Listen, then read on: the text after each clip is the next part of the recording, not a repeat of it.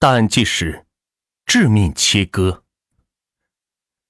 河南杞县富集镇富集西村，二十八岁的村民夏天俊正在家中睡觉。按理说，一般人睡觉得找个安全的地方，可这夏天俊不但刚喝过酒，睡觉时还敞开院门。就在他门头睡得正香的时候，突然一个黑影闯进了院内，拿起随身携带的棒子，猛打他的头部。夏天俊立刻是昏死过去。之后，黑影将夏天俊拖至院的南大门东侧十余米的玉米地中，用绳子勒住他的脖子，再用刀将他的生殖器整个割掉，并带走了。等第二天一早，夏天俊的家人回来后，发现他不见了。四处寻找时，才发现他的尸体，并立即报警。公安人员赶到现场进行勘查，发现夏天俊的生殖器消失不见，只留下一个十九厘米乘十八点五厘米的巨大方形切口。侦查员认为，犯罪嫌疑人杀人行凶，并割掉受害人的生殖器，明显带有性变态的趋向，因此这起案件肯定是仇杀所为。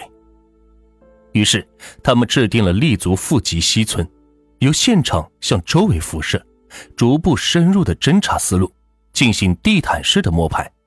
然而，由于九月十二号当天夏天俊被杀后，周围的人得知消息后都来到了现场围观，导致现场周围是遭到了严重的破坏，因此专案组没有提取到任何有价值的痕迹和物证。就在这时。专案组一位老侦查员联想到，一九九九年六月二十一日夜，杞县富集道五班职工赵某在院里睡觉时被人打昏，凶手也是将赵某的生殖器整个割走。赵某被送到医院抢救，活了下来，但他却成了别人眼中的中性人。当时由于侦破能力的原因，导致案件没有侦破。然而现在将两起案件对比发现。凶手打击受害人的部位相同的都是头部，也都是用绳索勒住脖子，并用刀割走了生殖器。而更加令人吃惊的还在后面。经过专案组细心摸排，居然查出1998年7月，在杞县富集镇成才学校的附近、富集一中的附近、富集二中和富集西村附近，相继发现了十一起针对男性青少年的伤害案件。尤其是一九九八年九月十二日，富集二中中学生十五岁的吴某被人用麻袋套住，弄到了校外，并用绳子勒住脖子。之后，这人对吴某实施击奸。由于吴某的极力挣扎，凶手恼羞成怒，用刀将吴某的两个睾丸全部割掉。这些案件中的受害人，有的碍于面子，大多没有报案。现在有的在外面打工。有的已经成家立业，专案组派出专人努力寻找受害人，了解当时的案发情况。其中有一名受害人常年在广州打工，专案组派出两名民警到广州调查案情。通过几天的了解，这些案件中的受害人均反映犯罪嫌疑人有刀和绳子，并且蒙面。九点一二案件和富集道班两个案发现场离中学较近。而且都是发生在每年的六月至九月份，因此专案组认为这些案件应该同九点一二案件串并侦破。依据受害人对犯罪嫌疑人的年龄、身高和体态等特征的描述，专案组把重点排查年龄放到了三十三至四十岁的中年男性，并对犯罪嫌疑人身高、体态和心理特点进行勾画，列出了详细的排查提纲。通过对这十几起案件的分析，专案组认为，嫌疑人十余年来不断作案，而且发生在同一乡镇是非常罕见的，肯定与当地有着千丝万缕的联系，因此决定立足富集西村，重点排查西村、北村、南村和东村，而后向四周村庄辐射。九月十二日，侦查员排查出富集西村重点人员。韩卫星和杨某，并对二人进行了调查。通过几天的询问，杨某交代与韩卫星有同性恋的行为，并怀疑韩卫星盗走他一部手机。因杨某才二十二岁，年龄较小，可以排除与本案的嫌疑。而另一个嫌疑人韩卫星有明显的嫌疑。韩卫星又叫韩老五，三十七岁，符合排查提纲中的几个条件，具有作案嫌疑。但由于专案组没有直接的证据，几次传讯都没有结果。九月二十日，侦查员再次到韩卫星家走访，却没想到韩卫星主动的打开柜子，要侦查人员搜查。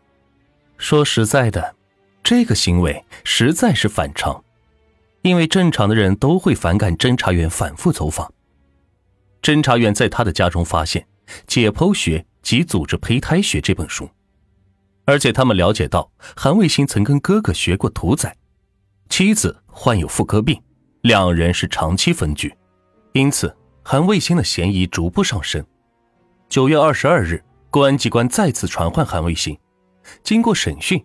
韩卫星供述杨某的手机是自己偷的，但由于没有确切证据证明韩卫星与九点一二案件有关，因此专案组决定以涉嫌盗窃罪将韩卫星刑事拘留。而专案民警则对富集西村附近的三十个自然村进行了排查，又同死者家属及邻居座谈，但都没有发现什么疑点，案件一时陷入僵局。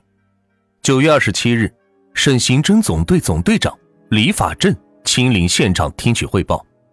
他指出，在一个特定区域发生这么多起案件，说明之前的小案件压根没有重视，重大案轻小案的想法太重，才导致凶手越来越嚣张，终于犯下了人命案。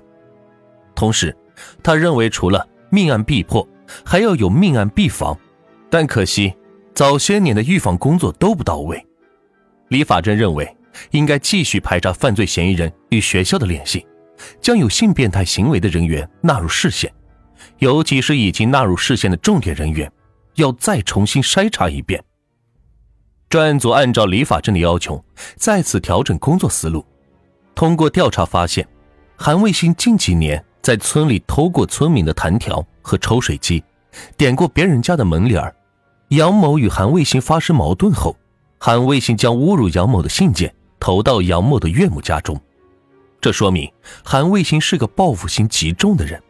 令专案组核心领导层奇怪的是，这些情况之前为何没有被发现呢？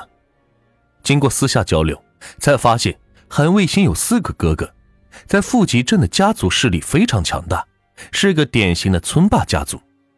因此，侦查员第一波走访群众时，没人敢站出来。说真话，说实话，这让当地的公安机关非常惭愧。没想到当地的村霸已经猖狂到了这般情况，他们决定全力调查韩卫星，看看他到底是不是真凶。